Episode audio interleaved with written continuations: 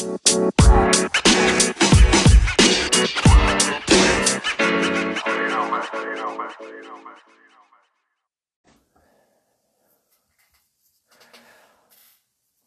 galera, sejam todos bem-vindos a mais uma live do Conversa com o Thiago Pérez. Hoje o nosso convidado vai ser o Daniel Carvalho, também conhecido como Doc.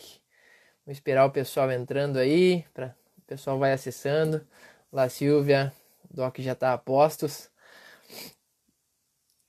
Vamos fazer o convite aqui para o Doc.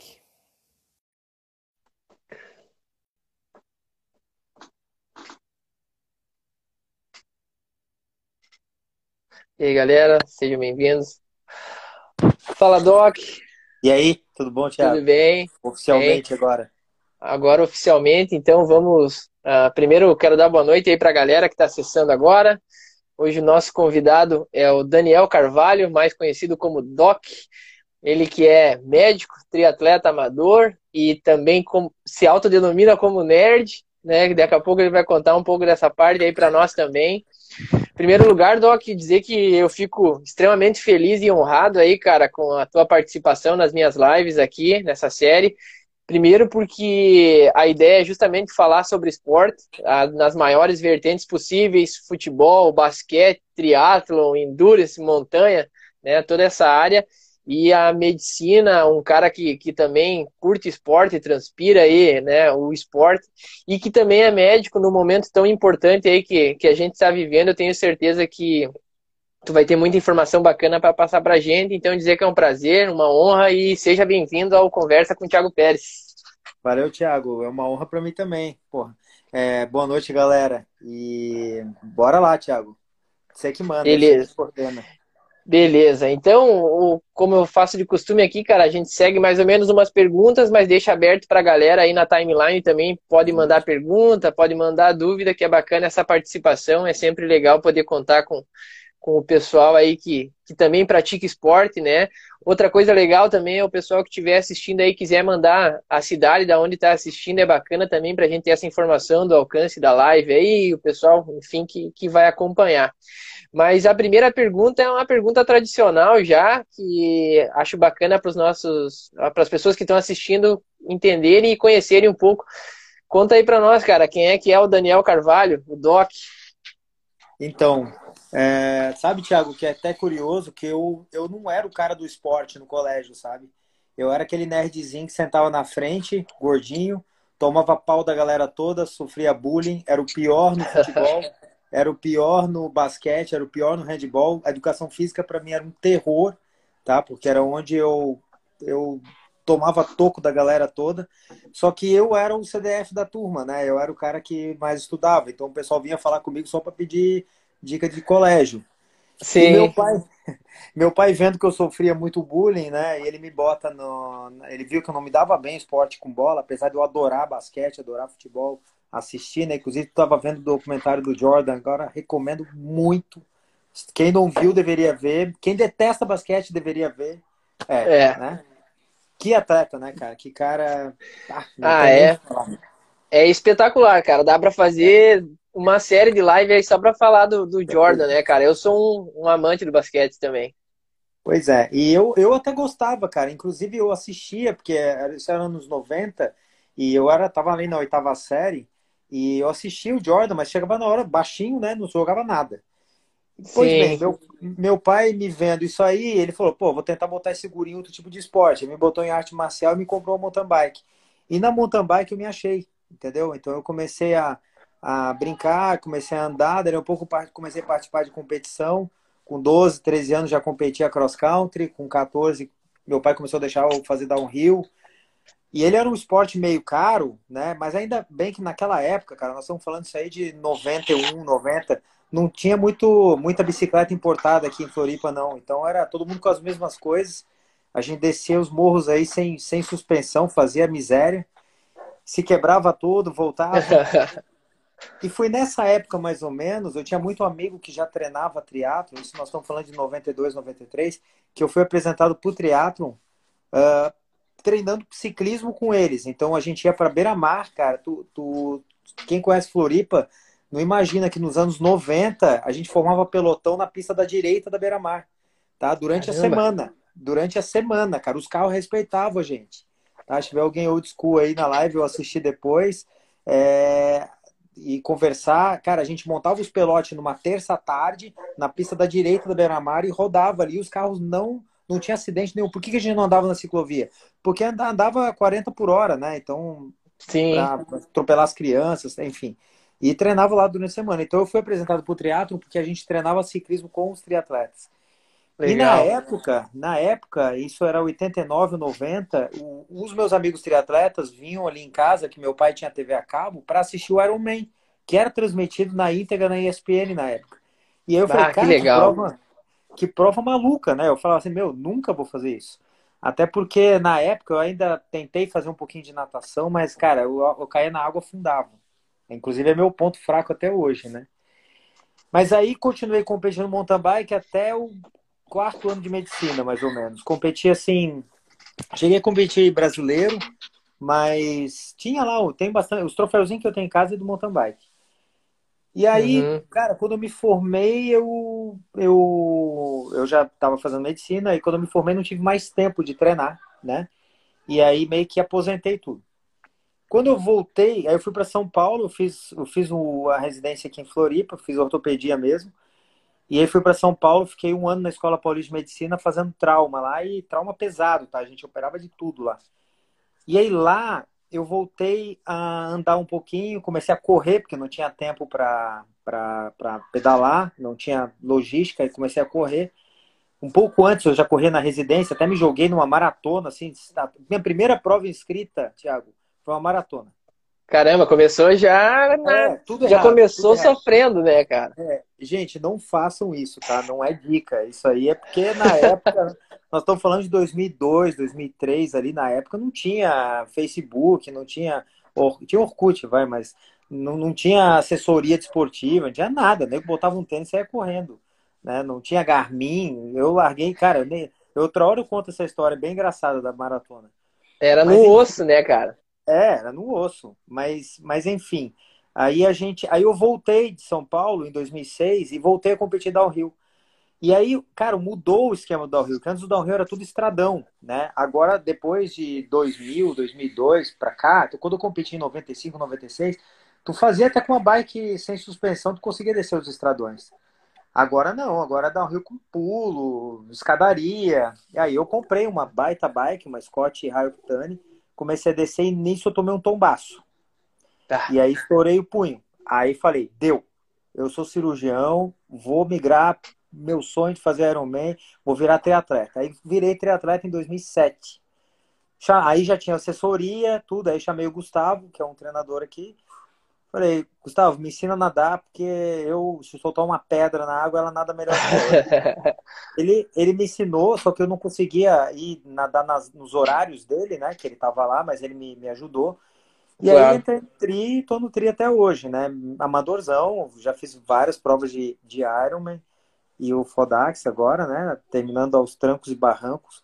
Mas é, é assim, é uma, é, um, é, um, é uma paixão mesmo pelo esporte, né? E já tive, assim, ó, depois quando a gente fala de lesão, eu acho que eu fui ficando referência em tratar lesão aqui, porque eu tive todas as lesões que tu imagina. Foi tratando as próprias, né, cara? É, tive, cara, eu tive muita lesão, velho. Inclusive esse ano, como é um ano que acho difícil que vá ter alguma competição, que, quero estar errado, tá? Quero estar errado, mas eu, cara... Tô torcendo por isso também. É, mas no andar da carruagem acho difícil que a gente vai ter aí uma, uma beira-mar lotada de gente para largar para uma meia ou um Ironman largando. Cara, é triste, mas a gente tem que entender e, enfim. Então eu vou aproveitar para resolver um probleminha que eu tenho no joelho, que eu já estou empurrando com a barriga já há uns seis anos. Então em julho eu vou operar ele, vou corrigir o um menisco que é meio machucado lá e já tentei levar na física e tudo mais, mas não, não tá dando. Então, e aí ano que vem a gente volta com tudo aí para brincar mais, né? Claro. Uh, outra pergunta que, que cabe fazer nesse momento é por que a medicina, cara? Cara, eu sempre queria, eu, eu, eu sempre gostei de algo mais dinâmico, né? Meu, meu pai era engenheiro e ele ficava o dia inteiro sentado na frente de um computador no escritório. E eu, e eu quando eu, por mais que eu fosse nerd, eu, eu não conseguia, uh, eu não conseguia me imaginar trabalhando nisso, tá? Com, sentado no escritório, sendo um advogado, sendo engenheiro, enfim. E eu, tio, eu tenho um tio, cara, que é o meu, assim, ele é o meu ídolo, assim, que ele é médico, ele, ele é cardiologista lá em, São, em Minas Gerais, e esse, ele é um cara fantástico, assim, eu me espelhava nele, sabe? Eu falava assim, claro, meu pai foi um cara espetacular também, mas só que profissionalmente falando, eu me espelhava nele. E ele com 15 anos, quando eu tinha 15 anos, ele me levou para ver uma cirurgia, eu achei aquilo animal, velho. Quando o cara, eu não estava entendendo nada, era uma artroscopia de joelho. Mas quando Caramba. o cirurgião pegou, quando o cirurgião pegou e abriu o joelho do guri e pegou um formão e martelo e começou a dar porrada, cara, aí eu falei, aí eu me senti em casa, assim, entendeu? Aí Sim. entrei e aí como eu já estava muito voltado pro, pro, pro né? Nessa época eu já malhava quando eu entrei na faculdade, entrei na academia. Então os esportes individuais, assim, normalmente eu me dava bem, né? é, tava pedalando tal. Aí eu pensei, pô, vou direcionar a minha formação para atender, para trabalhar com esporte, ou como clínico ou como ortopedista, né? Que quando, como clínico, tem que virar um cardio, ou um médico do esporte que trabalha com a parte clínica. Já o ortopedista, é, o meu foco, ele é parte de lesão, né? A gente quer prevenir lesão, mas a gente acaba atendendo muita lesão, né? Claro. Entendo. Não, é, é massa e é, e é, bacana ouvir essas suas histórias assim de quem começou lá atrás, justamente no esporte. E a escolha pela medicina, cara, eu, eu particularmente tenho uma admiração gigante. Primeiro, pelo, pelo simples aspecto que eu jamais poderia ser médico, né, cara? Eu, eu sofro vendo a dor dos outros, né? Eu já quebrei o nariz, já, já rompi os ligamentos do tornozelo, do joelho, jogando basquete, né? Então já tenho um, algumas fraturas assim.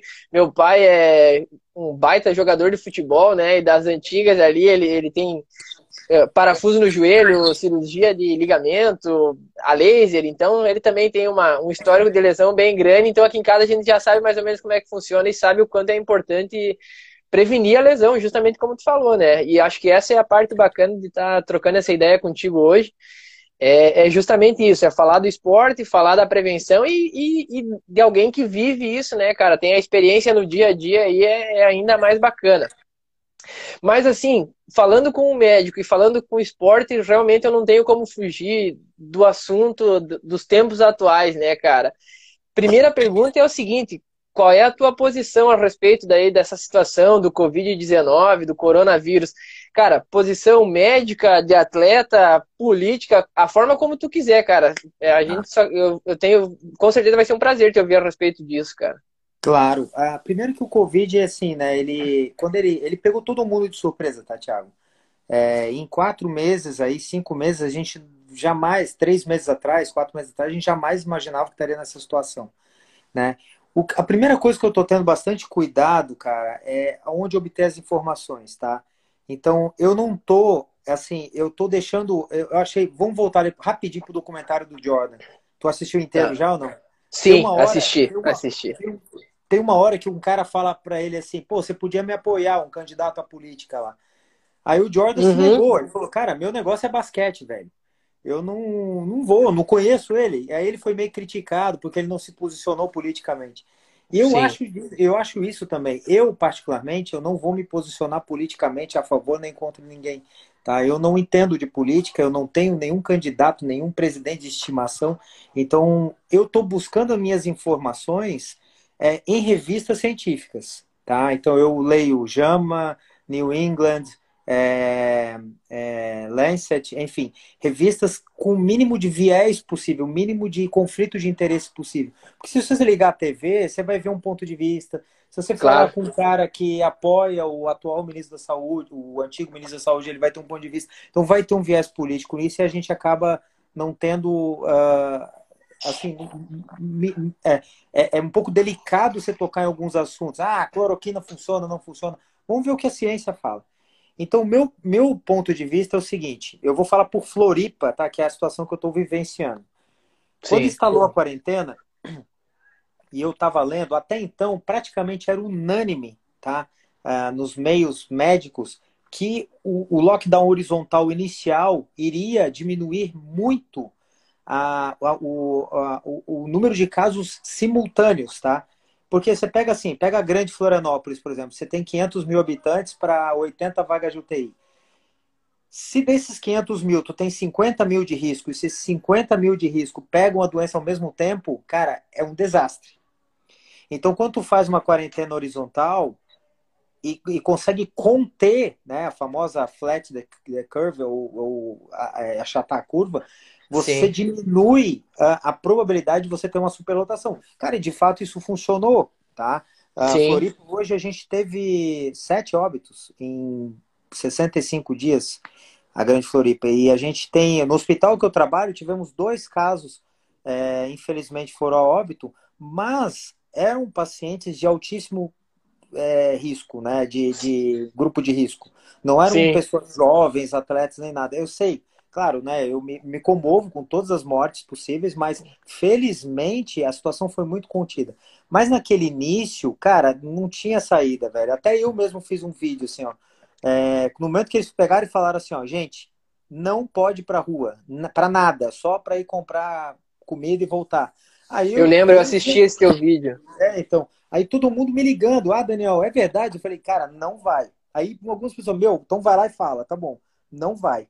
E eu fiquei realmente, é, até o decreto do, do governador de liberar as pessoas correr com máscara, eu tive que ficar em casa. Né? E pior, péssimo momento que eu fui vender meu rolo. É, eu tinha um, ano passado eu treinava com um smart, né? Eu tinha um smart aqui em casa que tinha há pouco tempo. Aí não aguentava mais aquele rolo, cara. Eu fui lá e vendi, tá? Vendi o rolo, aí fiquei com um rolo bem michuruca, um, uma porcaria de um rolo. Aí, obviamente, eu e todo o Brasil foram atrás de rolos smart, né?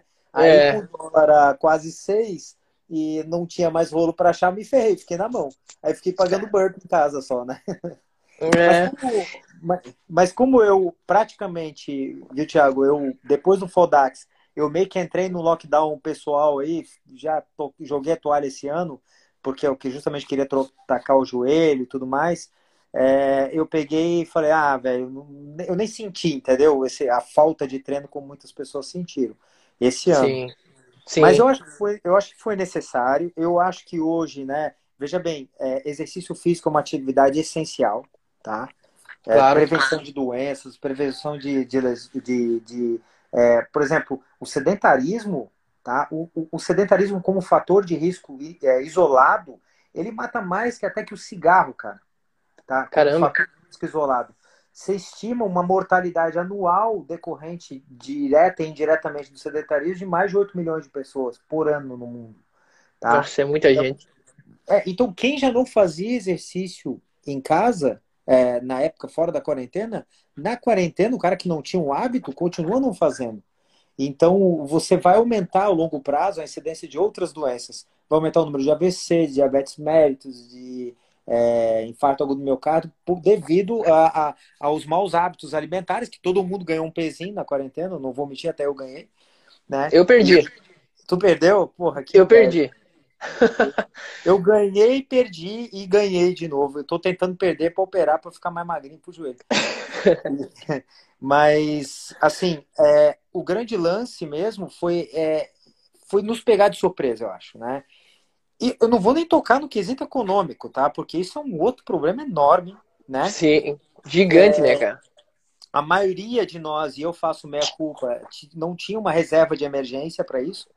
Né? Eu, eu sempre eu vejo muito vídeo, estudo muito é, sobre é, é, como, como lidar com despesas pessoais, como, como tentar empreender e tentar é, ganhar dinheiro de uma forma que não seja só com a medicina, mas assim, eu não estava preparado para isso. Mas enfim, saúde é o que interessa. Então, assim, beleza, depois se você cair, depois você se levanta, né? Afinal, claro, nós que somos triatletas, né, Tiago, a gente está acostumado a viver diversidades, né? Quando a gente vai para um Ironman, cara, nunca é redonda a prova, né, cara? Vai chover, vai ventar, vai dar cãibra, vai furar um pneu, vai, vai, o cara vai entrar na tua frente, vai te dar uma fechada na bicicleta, vai ficar puto, é, vai tropeçar, tu vai ter tanta diversidade e o que faz um bom atleta, eu acho, é, é justamente é, tomar essas porradas e o cara ficar de pé. Então a quarentena é mais uma delas. né? Verdade. Então, se tem alguém que tem que estar preparado para suportar uma quarentena dessa, são os atletas, são os caras que passam por endurance, por ultra endurance, ultramaraton, é, o, qualquer pessoa que está se preparando para alguma coisa. Então a gente tá, tem que estar preparado para isso, pelo menos mentalmente, né? Verdade, verdade. Eu, eu falo por experiência própria, né, cara? Até comentei outro dia na live com o Felipe Manente, que é o meu treinador aí de Floripa também, né? Que quando começou essa situação, caramba, eu, eu sou um cara que, por exemplo, em janeiro eu já tenho meu calendário de provas o ano todo. Né? Eu venho há três anos mais ou menos fazendo algo em torno de 30, de 30 a 50 Caraca. provas oficiais, seja 5KM a, ao Fodax Man, ao Patagon Man e tal. Então, cara, o meu ano, ele todos os meses tinha duas, três provas de, de, alguma modalidade e eu treino seis dias na semana, descanso um, às vezes nem isso, às vezes bota um basquete, às vezes bota alguma coisa ali para porque eu gosto da prática esportiva. E quando deu esse lockdown, cara, eu fiquei duas semanas assim extremamente desanimado. Cara, caiu assim minha, minha, minha animação. E aí passou duas semanas, eu comecei a treinar no rolo ali, comecei a dar uma corrida, e aí aqui é uma cidade pequena, então eu já treinava fora da cidade, assim, ia correndo no interior e tal, bem tranquilo. E de repente botei na cabeça assim, cara, eu tenho que lidar com essa situação, eu tenho que viver essa quarentena, eu tenho que passar por isso, como tô, todo mundo tendo que passar. Então, nada melhor do que eu focar nas minhas dificuldades, né, cara? Tô é. sentando a bunda no selinho da bike ali, pedalando no rolo, mais do que nunca, tô fazendo reforço muscular, tô fazendo exercício para tentar melhorar em aspectos que eu sempre tive deficiência, para justamente quando essa fase passar, poder retornar. O meu objetivo desse ano era o Ultraman, né, cara? Ia fazer o B550.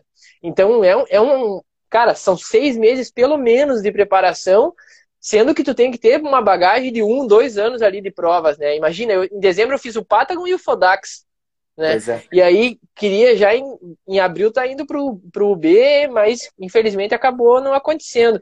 E aí eu já emendo na outra pergunta que eu acho interessante te, te, fazer, não só no sentido esportivo, mas também no sentido médico, que eu acho que vai interessar muito a galera, é o que que tu visualiza para o cenário esportivo mundial a partir daqui para frente, né, cara? Porque na verdade, por enquanto a gente ainda está em quarentena, a gente é hoje o é. país com o maior número, com a, com a taxa de mortes, né, mais alta, né, de mortalidade. E o que que tu visualiza nesse cenário assim, cara? Porque, por exemplo, o, o Iron foi jogado para frente, lá para novembro, né? Ah, algumas provas estão sendo jogadas para novembro, dezembro, algumas ainda estão em agosto, o que eu acho que é muito cedo, muito cedo mesmo, e acho muito difícil que aconteça. Uh, na América do Sul, de confirmação, a gente tem o, um, um, Iron no Equador e tem um Iron em Buenos Aires, que é o Mundial 70.3, o Sul-Americano Sul 70.3. Cara, o que que tu vê nisso aí? Cara, então, é... inclusive até já, já respondendo uma perguntinha aqui, o Franco, grande Franco, forte abraço, ortopedista lá de Chapecó. É... Legal. Ele perguntou como lidar com a falta de endorfina, né? Como é que treina, né, na quarentena? Vai treinar para quê se não tem competição, né? É, isso é complicado, Franco, e depois a gente até pode filosofar em cima disso, mas você tem que criar endorfina, você tem que bolar um jeito, inventar. Né? A turma que tem rolo e tem o, tem o aí, tá tendo competição online, enfim, né? Não é a mesma coisa, mas enfim. Mas voltando lá, Thiago, o que que. O, a resposta inicial é: não sabemos, ninguém sabe. Mas já tem alguns artigos tá, sobre programação para retorno a campeonatos de basquete, futebol, etc. E o, o, British, o jornal inglês de medicina do esporte, ele fez um, ele criou um cenário em três fases: fase 1, fase 2, fase 3. A gente vai ter um grande termômetro para isso, tá, Tiago? Que é o retorno do transporte público da escola, por exemplo. Então, enquanto não voltar à escola, não voltar ao transporte público normal, nem pense em ter prova as provas, as competições vão andar mais ou menos juntos ali com shows, com, com eventos grandes, de aglomerações enormes, porque tu pega um Ironman, por exemplo, só nas lojinhas fica 10 mil pessoas andando ali. A largada pois é. são 3 mil atletas, mais equipe, mais não sei o que lá. Né? Qualquer maratona, qualquer 5 km aí é 5 mil pessoas largando junto. É. Ah, mas e, e, nós temos outro problema. Nós vamos fechar a cidade inteira agora, numa época que está todo mundo sem dinheiro. Será que o pessoal vai vir competir? Então são tantas variáveis que eu realmente não sei. eu, eu, como eu te falei, eu espero estar redondamente enganado. Espero que em agosto esteja tudo normalzinho, tem uma vacina bombando aí e a gente vai esquecer. Mas é, eu acho que a gente vai ter que pensar meio que no momento. Em que situação nós estamos agora? Então vamos olhar para trás um pouquinho. Há um mês atrás, a gente não podia entrar numa academia. Hoje, em Floripa, já pode, com máscara, tá? Uhum. Com álcool gel e número limitado, né? Meu ponto de vista, tá certíssimo. Tá? Porque a academia, o esporte, não é para estética, tá, gente? É, é, é saúde. Exercício físico é saúde. Exercício físico é remédio. Então, o momento de você entrar na academia e fazer teu treino, dar tua corrida na esteira ou puxar um ferrinho, respeitando as distâncias, com máscara, evitando tocar, limpar cada aparelho, não vejo problema nenhum. Você entra no supermercado, todo mundo pega nos produtos e tá tudo de boa. Por que o cara não pode ir pra academia, entendeu? Então, agora a gente já tem que correndo na rua e pedalando na rua de máscara. Então já é um bom sinal. Mas daí a fazer uma competição, Tiago, olha, talvez eles vão começar, talvez, tá? Estou especulando. Ah, vamos começar com competições pequenas, com número limitado de participantes. Aí nós temos um outro problema né? Vale a pena financeiramente fazer uma competição com número limitado de participantes, bem limitado? Pois né? é. Ou talvez fazer largadas seriadas, larga de 10 em 10, não sei, estou aqui especulando. Talvez uma Teria que ter uma Teria que ter uma tecnologia absurda, né, cara, para realmente computar os tempos certos e para que é. tudo corresse bem, né? É, tu pega Tóquio, por exemplo, eles caras já de cara já adiaram um ano. Né? Sim. De cara. As, as Olimpíadas, né, também. É. É, eles, foi difícil das, do, do comitê né, olímpico ceder, mas quando viu realmente a proporção que era o que a gente estava vivendo, não pensou de outra forma, né? Não, e, e, periga adiar mais um ano, né? Porque assim, ó, tem dois cenários aqui bons, tá? Eu leio alguns artigos que os caras já estão especulando o troço se expandir até 2022. Cara, eu li um, um artigo do New York Times uh, bem bacana bem bacana, eu digo no sentido de informação, né, não das notícias, enfim, mas que se analisa para que esportes possam ter torcida, público e, e envolvimento de pessoas pelo menos agosto de 2021, para começar a ser analisado, a, a colocar é, pessoas para assistir, para participar é. do evento. Não, pensa bem. Você pega, você pega o, claro que tem pressão de todos os lados, né? todo mundo quer, eu, como o Franco citou ali, os congressos médicos, né? A gente vai ter, ia ter um congresso enorme aqui de ortopedia em Floripa, cara, pela primeira vez, o Congresso Brasileiro de Ortopedia. Cara, vem 6 mil ortopedistas, só ortopedistas do Brasil inteiro para Floripa. Cara, vai ser online. Não teve, não teve como. Isso nós estamos falando do congresso que ia ser em novembro, tá? Então, é, é, aí tem pressão de patrocinador, tem tem pressão de quem está se inscrito, quem comprou passagem. Velho, mas passa por tudo isso, né? Então, assim, ó, a ordem vem lá de cima, ou seja, lá da, da OMS, da, do, dos institutos internacionais de pesquisa que estão ditando essas regras e os presidentes, governadores, prefeitos e líderes regionais vão ter que ir acatando de acordo com a sua realidade. Ah, Daniel, mas na Alemanha já tem tendo aula. Pô, legal, né? Tá bem contido. Na Coreia do Sul, mas aqui a nossa realidade é outra. E, e nós aqui, Tiago, no sul do Brasil, ainda felizmente estamos em outra realidade também. Tá? Verdade. É, infelizmente, né, nós temos estados e cidades que estão realmente críticas, né? Então a gente tem que deixar de ser um pouquinho, eu não gosto de usar essa palavra, mas talvez um pouco egoísta e tentar pensar no coletivo e espera um pouquinho. É, eu estou lendo um livro chamado O Leão da Toscana, já lesse? Não é do Gino, Gino Bartali. Ele era um ciclista italiano muito foda. É, e ele foi, ele foi ciclista durante a Segunda Guerra Mundial. Antes da Segunda Guerra Mundial, ele ganhou o Tour de France. Não, o cara é um monstro, cara. E mostra ele treinando e pedalando durante a guerra, velho. Entendeu? Bah, eu não cheguei pensa na, no guerra, foco. Da, é, eu não cheguei na parte da guerra ainda, tá? Eu cheguei na, na hora que ele tá sofrendo pressão da imprensa fascista, é, ele também queriam que ele se posicionasse politicamente ali ao lado do Mussolini. Cara, o livro é animal. Tu imagina, cara, tu, tu ser atleta na época da Segunda Guerra Mundial. Então, se já é complicado aqui na pandemia, tu imagina na época da Segunda Guerra, né? Então, E, e, ele é um cara que. Ele, ele foi um cara, cara, que ele era meio que adorado pelos italianos, alemães, todo mundo, e ele levava plano para os aliados dentro do quadro da bicicleta dele. Então ele foi um herói de guerra, sem, sem ter feito guerra. O cara é um animal. Vale a pena ler esse livro. Ah, vou, vou procurar. Cara, vamos, ó, a gente tá indo para quase 30 minutos de live aqui. Vamos aproveitar aqui para a gente responder umas perguntas aqui que a galera mandou.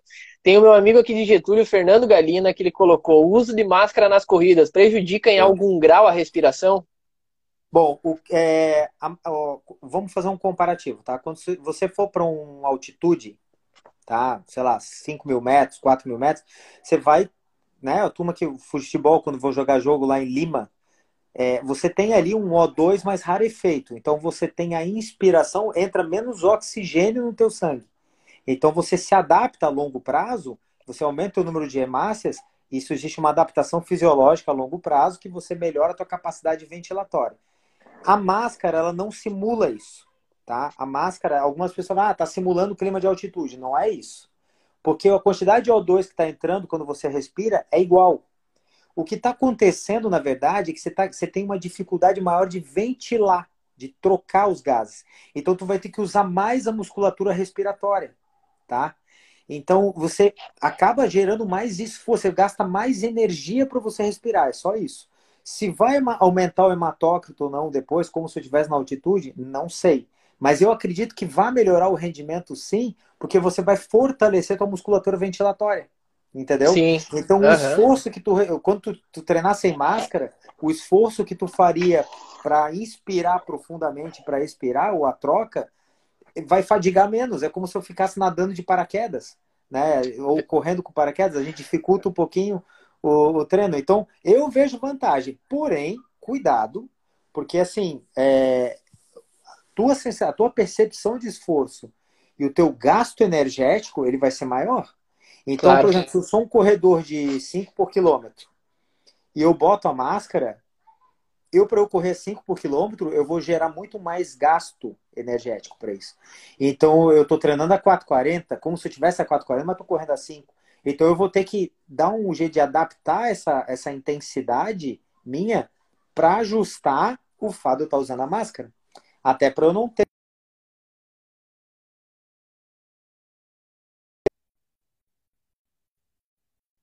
Thiago. Agora tá, agora tô te ouvindo de novo. É. Agora tá, agora voltou ao normal. Sim, tá ok agora. Não, então, é que eu tava falando. É, então, assim, ó, o cara tem que tomar cuidado quando tá treinando com a máscara para para não extrapolar o nível de intensidade, né? Por exemplo, ah, eu trabalho, sei lá, na rua aí com o meu FTP 220. Ah, eu vou trabalhar 200. Não, com a máscara vai trabalhar menos. Mas vai ser como se você estivesse trabalhando a 200. Você vai trabalhar 160 watts, mas é como se eu estivesse trabalhando a 200. Entendeu? É, é, é, é, com certeza mais um momento que serve também, né? Tirando toda a parte ruim, serve como aprendizado, né? É, tira o fone de ouvido, vai correr, vê como se sente, presta atenção na própria respiração. Se tu tá usando o relógio, dá uma olhada no batimento cardíaco, para realmente Isso. sentir o corpo, né? Tu pode realmente utilizar uma fase difícil para justamente ter um aprendizado. É quem a gente falou. Ah, vai correr com a máscara, vai dificultar a respiração? Vai dificultar, isso é um fato, não tem o que fazer porque tu fica ali, mas é. muito é. mais é uma sensação de desconforto do que a própria dificuldade. Mas no é. final das contas tu vai estar trabalhando muito mais o teu pulmão, os alvéolos ali, né, cara? E aí vai isso aí no final das contas vai trazer um benefício, assim como por exemplo o atleta que treina na montanha, que treina em altitude, quando ele retorna a nível do mar, a saturação de oxigênio dele é muito melhor e ele tem um ganho de desempenho bem grande, né? Exatamente. Assim, ó, o, existe um lema Mariner, SEAL, sei lá, Improvise, adapta e supera. Improvisa, adapta e supera. Improvise, Verdade. adapta e overcome. Eu adoro esse lema. Então, assim, ó, tá numa situação difícil, improvisa. Se adapta. Então, atleta tem uma capacidade incrível de adaptação. Os melhores atletas se adaptam muito bem a qualquer é, a qualquer situação. Lembra uma prova que teve em Frankfurt? Acho que foi esse ano ou ano passado, um Ironman que estava 42 graus ou 40 ano graus. Ano passado. Ano passado é, ali. Acho que a Sarah True estava ganhando, ela tem um heat stroke, que é um, quando tem um colapso pelo calor, ela desmaia no final da prova. E aí Sim. alguém comentou no Twitter assim: ah, os, o pessoal da organização deveria uh, adaptar essa prova, estava muito quente. Aquela, acho que foi o Ian Frodeno, mas foi alguém importante que tweetou. O Ian Frodeno foi lá e é, deu uma alfinetada. Ele falou: não, você é atleta, você tem que estar adaptado a qualquer situação. Se nevar, você vai ter que estar adaptado à neve. Se tiver 50 graus Celsius e a prova não for, não for eliminada, você tem que estar adaptado para gerar performance a 50 graus Celsius, né? E... É, e, o, e o próprio Ian Frodeno, ele já sofreu isso em Kona, no Havaí, né, cara? É um cara que tinha grande chance de 2018 ser o campeão da prova, ser campeão mundial mais uma vez, e aí teve um colapso durante a maratona, em virtude do calor, desidratação, ele começou a sentir uma fisgada, né, nas costas ali, né, eu acho que até, quem sabe no ciático, não tenho certeza, mas eu vi que ele puxava a perna, tentou fazer alongamento e tal, mas no final das contas foi a alta temperatura que prejudicou bastante, né. Ou seja, ele só... é o melhor de... atleta do mundo, né, hoje, na atualidade. Sim, ele... Um dos top 3 do mundo, né, cara. Talvez Verdade. Né? Então, Deixa assim, eu aproveitar. ele quebra, né, cara. Sim. Deixa eu aproveitar aqui só te mandar um recado aqui e um convite aqui que a Silvia fez. A Silvia é aqui do Rio Grande do Sul, ela é de Rio Grande. Pessoas que organiza a Extremo Sul Ultramarathon. Não sei se já ouviu falar, é uma Aquela ultramaratona. 220? 226 quilômetros só de praia, a qual eu tive o prazer de competir e tive o prazer de viver uma das maiores aventuras da minha vida durante uma prova, que foi a, a subida da maré, que impossibilitou a prova de ser continuada, cara. A gente foi resgatado pela Marinha de um, de, de um farol. A gente ficou 30 horas dentro de um farol, de uma casinha assim, de chão batido, concreto ali, né? Nossa. Com vários atletas e a gente só foi resgatado porque os caminhões da Marinha vieram buscar a gente, porque a princípio viriam de helicóptero porque não conseguia chegar os caminhões. Então tu imagina o perrengue. Ela te convidou para te vir em novembro, uh, participar, acompanhar a prova aqui, se tu quiser, né? E, ela até coloca aqui, né? Se Deus quiser, acontecerá em novembro. Estamos torcendo para acontecer Não, porque é uma é, prova que eu quero fazer de novo. É, essa prova, a Iva, a Iva, uma amigona minha aqui de Floripa, ela fez essa prova, eu acho que era essa, só pode ter sido essa. Ela até que se trincheirou, teve uma hora que tava ventando muito, elas criaram uma trincheira lá. E ela, ela, se eu não me engano, ela fez essa prova. Mas eu acho que essa prova é possível ser feita, porque não vai aglomerar nunca, né, cara? Primeiro que só deve ah, ter. Quantos, quantas essa, pessoas largam? 50? Essa 100? não. É por aí. Quando eu, quando eu competi, acho que foi menos de 50. E é, é. incrível, cara, porque tu imagina 226 quilômetros em linha reta. Nunca, o... nunca. Não, não vai aglomerar nunca. É, nunca. Não vai ter torcida. Quem é que vai ficar torcendo 3 horas da manhã? Não, a, essa prova quem faz os, os staffs é, é os jipeiros a Marinha uhum. e os organizadores da prova. E é assim, tipo, tu tem pontos de abastecimento a cada 30 quilômetros. Mas esses 30 quilômetros, quando tu tá no 150, por exemplo, ele leva horas e horas para chegar. E aí tu se sente sozinho. Bom, tanto que, por exemplo, quais são os relatos médicos da prova? Pessoal que não aguenta, enfim, condições físicas, mas, por exemplo, desistência por alucinação durante a noite, privação sim, do sono, sim. porque tu tem 54 horas para fazer a prova, né? Cara, tem galera que alucina, que vê bichinho, que conversa com nada, que se perde, que acaba indo indo pro meio das dunas, sai da água, quando vê tá dentro da água, dorme em pé. É, cara, é fantástico, é incrível e, e como diz o nome, é, é extremo. Mas eu é. recomendo, quem quer um desafio grande, a Extremo Sul é o lugar. Eu fiz uma que não é tão extrema, mas já, já foi extrema, que foi um Indomit de 100k. Aqui na. Da dureza? Na mas eu achei engraçado, Thiago, que foi o seguinte, cara, em 2013 eu fiz um Iron e me afoguei. Sem me afoguei. Tá? Caramba! Foi uma prova horrorosa, depois outra hora eu conto ela com calma, mas assim. Aí eu fiquei meio com medo de cair na água. Aí eu falei, ah, vou voltar pro trail run, que eu também fiz, tinha feito muita provinha de trail antes. Aí treinei para esse Indomit aí, que era uma prova ali na ali em Porto Belo, passava, tinha uma altimetria boa ali, cara, não me lembro. Sim, sim. E só que aí eu treinava assim, o máximo que eu te treinei foi, sei lá, é, 60 quilômetros contínuos, tá? Eu, eu tinha um volume semanal de 100, 110. Aí quando eu cheguei lá na largada, cara, só vi magrelo. Os caras falando, não, meu volume tá baixo, tá 170 por semana agora. Eu falei, meu Deus, tô no lugar errado, né, velho? Pô, o que, que eu tô fazendo aqui, né, cara? Só tinha uns animal largando na prova, mas beleza. Aí larguei, fui bem até os 70, cara. 70 tava indo bem. E largava meia-noite. No 70 eu torci o tornozelo. Tá? Eu, eu, eu vi que eu ia cair, cara. Aí eu falei, bah, vou, vou torcer, vou quebrar esse pé na hora, no ar, assim, eu pensei isso. Aí eu não sei o que eu fiz, fiz um rolamento, senti um pop, assim, na minha canela, né? Eu falei, nossa, rompeu alguma coisa, mas não doeu. Aí eu falei, ah, não doeu. Aí me examinei, parei ali na trilha, me examinei, mexi o pé, pô, tá de boa. Bora lá. Aí fui correndo até a praia. Aí na praia tinha um PC que era 84, faltava só 16, tá?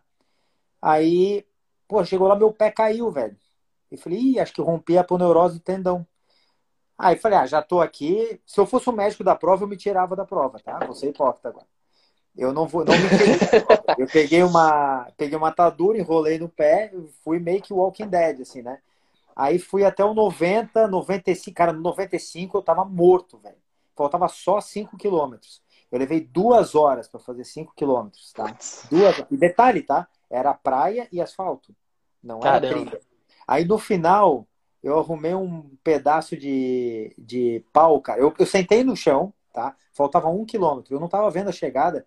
Eu sentei no chão e falei, ah, vou desistir dessa porcaria, né? Aí passa um tio, cara, um pescadorzinho assim de bicicleta. Pô, tu vai desistir, chegar dali embaixo. Eu falei, ah, não. Aí achei um papintura, achei um pedaço de pau e fui na bengala, cara. Terminei essa prova na bengala. O último quilômetro, o pace, 33 minutos. Caramba! Pá, imagina tava, o sofrimento, cara. Eu tava um zumbi, cara. Tava, assim, privado de sono, né? Cãibra até no nariz, é, dor no pé, pé caído. Aí saí de lá, puta, aí, aí passei, liguei pra uma amiga minha, fez a ressonância, tava lá o tendão do tibial anterior rompido.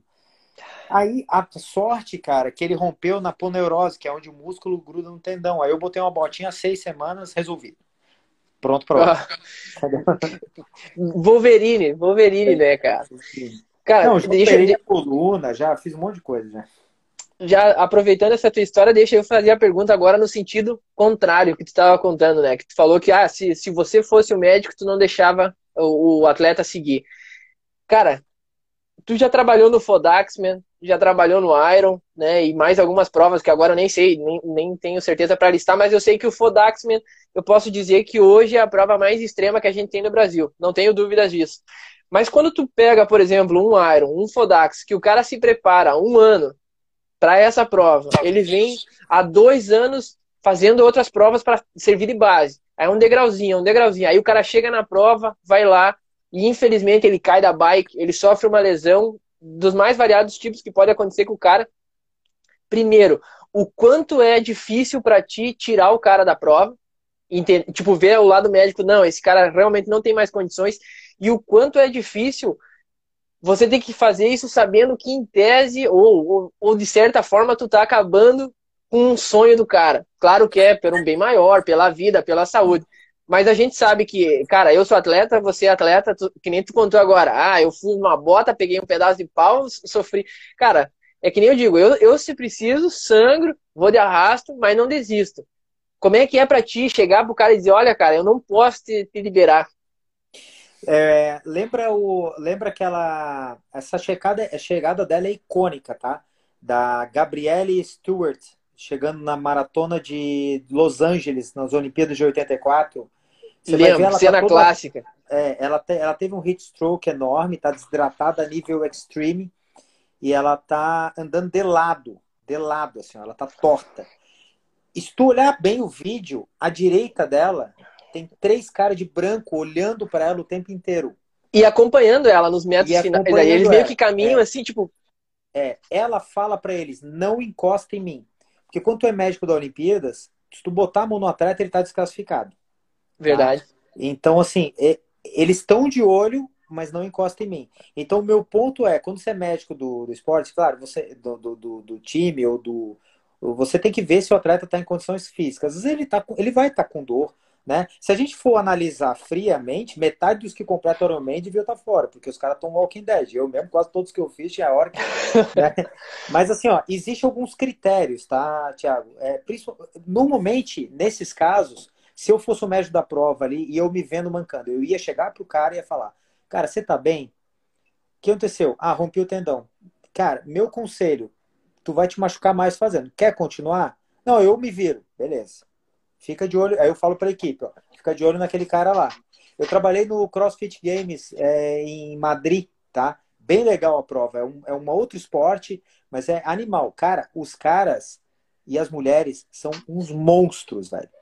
Teve um cara que rompeu o peitoral, ele falou, eu continuo. E continuou, velho. Depois ele foi operado. Ele continuou. Então, assim, claro, né? Tem situações que tem risco à vida do cara, aí não tem jeito. Mas normalmente a gente. O, o fato de você ser atleta, você consegue entender um pouco melhor a cabeça do atleta na hora da prova. Então eu praticamente nunca tirei ninguém de prova. Os, os atletas que eu, entre aspas, tirei, eles mesmos pediram para sair, que nem no Fodax. No ano 2018, eu tirei, eu, eu participei da avaliação e retirada de 11 atletas da prova. Nenhum deles eu falei, sai da prova. Eles mesmo falaram, Doc, eu não estou em condições, eu prefiro largar, prefiro parar. Eu ajudei, eu falei, cara, minha intenção não é te tirar da prova. O que, que você está sentindo? Cãibra, não sei o que lá, dor. Aí examinava, via pressão, via não sei o que lá. Não, você está bem, mas o que, que você acha? Não, eu acho que eu não estou bem. Então, beleza, não tem problema, não é vergonha nenhuma, tá? É saúde em primeiro lugar e tudo mais. Então, assim, a gente não vai lá para tirar ninguém, entendeu? Só se realmente o cara é, ele tá tendo uma parada, ou tá tendo alguma situação realmente emergencial, né? Sim, é, o, o Fodaxman do, do ano de 2018 foi bem. O clima, né? O clima é. judiou muito dos atletas, né? Por quê? Porque às 10 horas da manhã, 10 para o meio-dia, a gente pedalava subindo a serra a 34 graus. É. E às quatro da tarde o tempo fechou, começou a chover granizo. Depois do granizo, uma chuva torrencial gigante. Não, eu tenho foto daquela prova fazendo a bike com o macaquinho aberto para ventilar, me jogando água. E eu tenho foto às quatro da tarde com o tempo fechado, com névoa e de corta-vento correndo. E isso Exatamente. que eu sou um cara que não sente frio, que ah, olha, foi a primeira vez que eu tive que usar um corta-vento numa prova foi no, no Fodaxman em pleno dezembro, né, cara? A variação climática daquele dia foi muito, muito é. forte, muito forte. Não, e é por isso que essas provas são difíceis, né, Thiago? É que nem o Norseman, que nem o Patagon, né? E não é só a distância, a distância é de menos, na verdade. O é. problema é, é, que o clima é hostil, o terreno é hostil, né? Você, pô, aquela subida ali do topo do Rio do Rastro até o Cruzeiro não é infernal, velho. O do Rastro é. é. é filé perto daquela outra subida ali. Aquela outra não parava, cara. Pô, meu Deus, quando que acaba a subida? Aí tu abre, aí abre a terceira pista pro carro. Aí tu fala assim, meu Deus, tem mais subida, não é possível. Né? Então tu fica, fica até com saudade do, do, do Rio do Rastro. Aí. É, é verdade. 17 cai e acabou, entendeu? Então, é. o finalzinho ali. Cara, o que que tu passa para nós aí, atleta, para as pessoas que estão assistindo e que vão assistir isso mais para frente aí também, treinos e cuidados em meio a essa pandemia aí? O que que tu recomenda? Porque como tu é triatleta, então tu tem experiência na corrida, na natação e no ciclismo, né? E também tu, tu faz crossfit, tu tem essa, não sei se tu tá praticando agora nos últimos tempos, mas eu sei que tu praticava. Então, tipo, o que que tu recomenda assim, alguns pontos específicos assim? Tá, vamos lá. É, vamos só pontuar algumas coisas aqui, tá? É, primeiro ponto que é mais importante em todos os atletas, seja ele um, um praticante de atividade física só por saúde, até um cara nível Michael Jordan, chama consistência. O que deixa o cara bom é consistência, tá?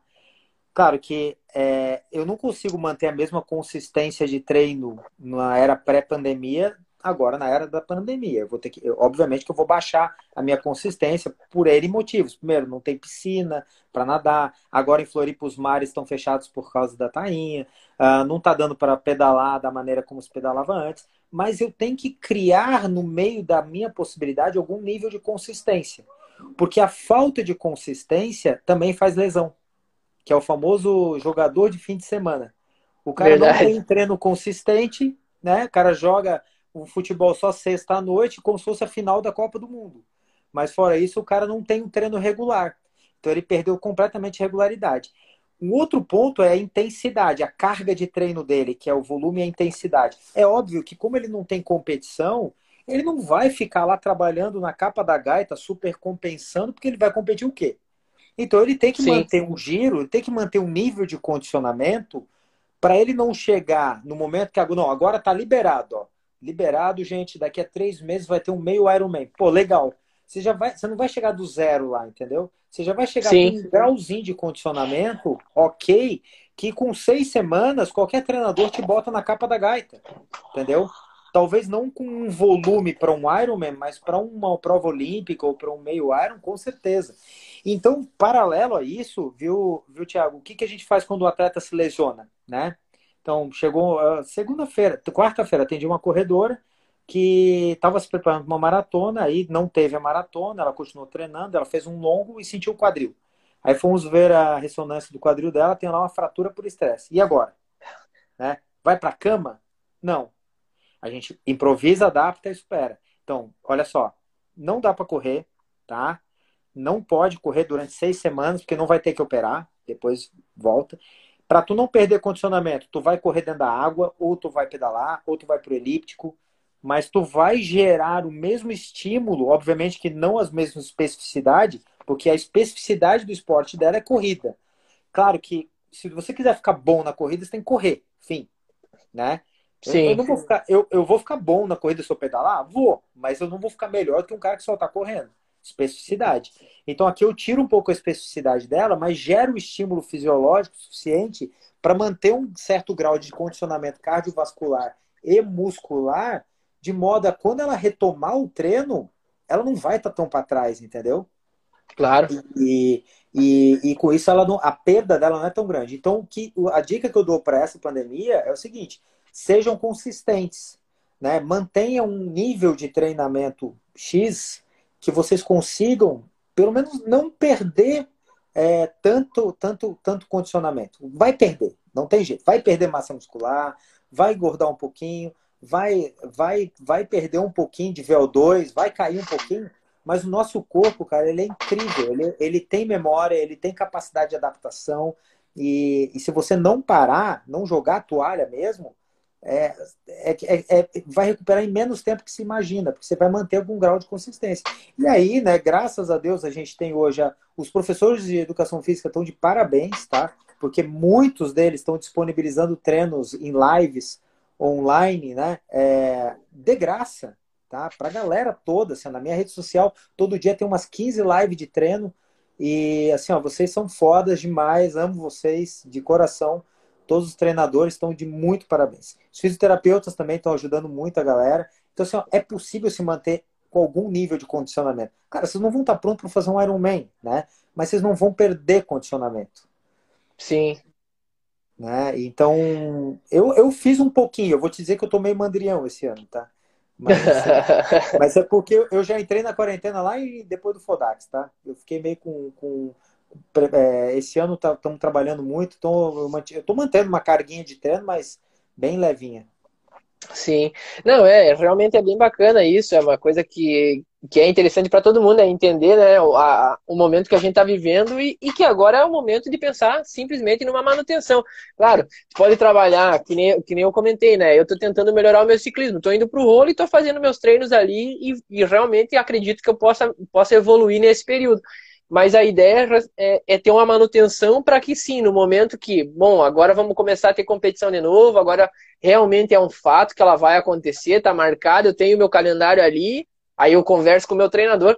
E claro, também é, é sempre importante, inclusive pelo papo contigo, é, é isso, né? É um papo com teu médico, com teu físico, com teu treinador, né? Para que tu possa estar tá em dia. Porque, por exemplo, um dado curioso que eu li numa matéria na semana passada da ESPN é que alguns anos atrás teve uma greve na NFL, no futebol americano, tá? E aí quando voltou, já era tipo outubro, já era quase início da já era início da temporada. E, e na média no futebol americano, os caras têm cinco rompimentos de tendão de Aquiles durante a temporada. Ah. Naquele ano foram 15. Olha aí. Por causa dessa parada. Né? Então, tipo, isso é uma coisa que o esporte em si vai sofrer o aumento no número de lesões quando os esportes retornarem, porque querendo ou não, o jogador de futebol não vai estar na plenitude, o jogador de basquete não vai estar na plenitude, o jogador de futebol americano não vai estar, o triatleta não vai estar. A gente tem acompanhado as lives né, dos triatletas, do Ian Frodeno, que fez um Iron dentro de casa, uh, o, o Sanders, o Patrick Lang, esses caras top, assim, a própria Daniela Riff, né, essa, essas mulheres que estão no condicionamento físico lá em cima, que são hoje referência no esporte, tá todo mundo buscando uma maneira de poder manter uma rotina de exercício. Mas quando as, as coisas, quando derem a largada novamente, aí vai ser realmente quem permanecer cuidando da saúde e fazendo uma manutenção agora, vai ter mais chance de chegar mais próximo do condicionamento ideal quando realmente for competir, né? É, com certeza. É aquela história, né? A adaptação. E assim, ó, já ainda fazendo um paralelo, eu na minha na minha vida assim diária, eu, eu vejo eu conheço pessoas incríveis, tá, Thiago? Atletas incríveis de todos os níveis que eles não são só incríveis pelo seu feito em si no esporte, mas eles fazem lesões enormes e eles voltam, a capacidade de recuperação deles e voltar até o topo é incrível também. O próprio, aqui, esse obviamente eu não atendi, mas o Lionel Sanders fez uma fratura por estresse do sacro que tirou ele do, do, da prova durante, se não me engano, seis meses. E o cara tem uma volta incrível. Nós temos vários exemplos aí. O Guga, cara, o nosso, o nosso querido Guga, que joga tênis, pô, lesão grande de quadril, jogou tempão. O Ronaldo, fenômeno, me arrebenta o tendão patelar. Ele praticamente deveria ter aposentado por causa daquela lesão. Ele volta, ganha a Copa e o artilheiro no outro ano. O Kobe Bryant, quando rompe o Aquiles, 1% só dos jogadores da NBA voltam ao nível máximo, né? Uhum. Então, assim, a, a, a capac... isso vem da, da, da, cabeça deles, tá? Isso não é o corpo deles que é superdotado nem nada é, é, o que diferencia o Jordan dos demais jogadores, por exemplo. A cabeça dele é muito boa, né? Você vê. Então, eu acho que isso que a gente tem que exercitar também na quarentena, já que a gente está recluso, tá, não pode ter contato com as pessoas, não pode ir para o barzinho, não pode treinar em Jurerê no sábado, não pode montar um pelotão. Então, a gente vai ter que treinar muito o mindset para isso, né? Para justamente para nos deixar forte e nos manter consistentes naquilo que a gente tá querendo dali para frente, né? E assim, vai passar, cara. A gente não vai ficar competindo no Swift pro resto da vida, tá? Com certeza isso vai passar. Deus queira que logo, mas assim, vai passar, vai ter uma, ah, talvez não seja como antes no início, beleza, mas se adapta. Né? A gente passou por, o ser humano passou por quantas guerras, quantas situações drásticas aí não voltou com tudo, né? Sim, então, verdade. Acho que vai ter mais quatro minutinhos só, né? É, em tese temos mais 5 para 4 minutos aí. Uh, mas, cara, vou aproveitar o tempo para garantir que essa live não vai ser cortada. Uh, primeiro, quero agradecer a galera que está assistindo aqui, que participou. Dá para ter certeza o quanto está todo mundo curtindo, ouvir tuas histórias, ouvir os teus ensinamentos aí através da medicina, do esporte das vivências, tá? E segundo, cara, e assim, esse papo foi muito massa, foi muito maneiro mesmo te ouvir, desde a parte da, das tuas vivências no esporte, da medicina, a forma como tu enxerga o, o esporte e a medicina, e, cara, uma coisa que dá para perceber muito e que tu tem, assim, ó, e que, e que eu admiro muito é a mentalidade esportiva. Dá para ver que tu é um cara que tem, como tu comentou, ah, o, o Kobe, o Jordan, esses caras se diferenciam pelo mindset, pela forma como, como pensam, tanto que o Kobe é reconhecido pelo Mamba Mentality, né? O Michael Jordan, mais do que nunca, agora as pessoas sabem o quanto aquele cara era focado em vencer e ser melhor que ele mesmo e que ele elevava o nível de todo mundo que tivesse ao redor dele eu tenho certeza que a gente vai sair dessa, dessa quarentena, dessa fase difícil, com uma cabeça muito melhor, sabendo aproveitar muito mais as coisas que a vida dá, que o esporte propicia, o, que o treino propicia para cada um. E, e, e, como eu disse, que prazer, cara, te ouvir. Eu já te conhecia das provas, né? E agora tive o prazer de ter esse papo contigo, que eu tenho certeza que a gente poderia ficar duas, três horas aqui conversando, né? E, e, e teria história, teria experiência, teria vivência, a galera ia estar participando. Mas, assim, fantástica a tua participação. Não é à toa que quando, quando eu compartilhei a respeito dessa live, o que eu mais recebi foi dizendo o quanto tem um cara massa, o quanto tu é um cara aberto à, à conversa e que a galera curte e te admira. Então, o meu agradecimento aí é gigante. Se tu quiser mandar uma mensagem para a galera aí, fica à vontade que o tempo é teu. Falhou, agora voltou. Não sei se tu ouviu o meu final aqui, mas enfim, uh, aproveita o tempo aí, cara, para falar com a galera, mandar o recado que tu quiser. O tempo é teu e a gente só é grato uhum. aí pela, pela oportunidade. Não, é isso aí, Thiago. Valeu. A gente se empolga, né? Vai falando. Tem muita história para contar, cara. Uma outra dessa a gente faz uma outra aí. Aí eu vou falar vamos, os, coisas, os podres que eu já passei. Já, oh, dá para escrever um livro fácil aí, cara. E, mas é isso, né? Eu acho que é, vai passar tudo isso, gente. Só ter muita, muita paciência, fé e vamos que vamos. Abração. É isso aí. Bom, para a galera que está assistindo, então, só para avisar, essa live ela vai ficar disponível aqui no meu Instagram, no IGTV. Também vai ser compartilhado nas redes sociais. Tem meu canal do YouTube e a partir aí de, de amanhã isso vai virar também um podcast. Então, quem quiser vai poder acessar do Spotify ou Pô, uh, Applecast, qualquer outra área aí para poder ouvir esse bate-papo, que eu tenho certeza que, que foi interessante. Faltam 26 segundos para encerrar. Mais uma vez agradecer a, a, participação do Doc, que foi muito massa. Vai ter convite para outras lives. Vamos falar de esporte, vamos falar de basquete, que eu sou um baita fã. Vamos comentar esse, esse documentário do Jordan aí, que eu tenho certeza que vai ser muito maneiro. Então, cara, obrigado, galera. Não, obrigado, Doc. É. Assistam e... esse documentário. Assistam. The Last Dance.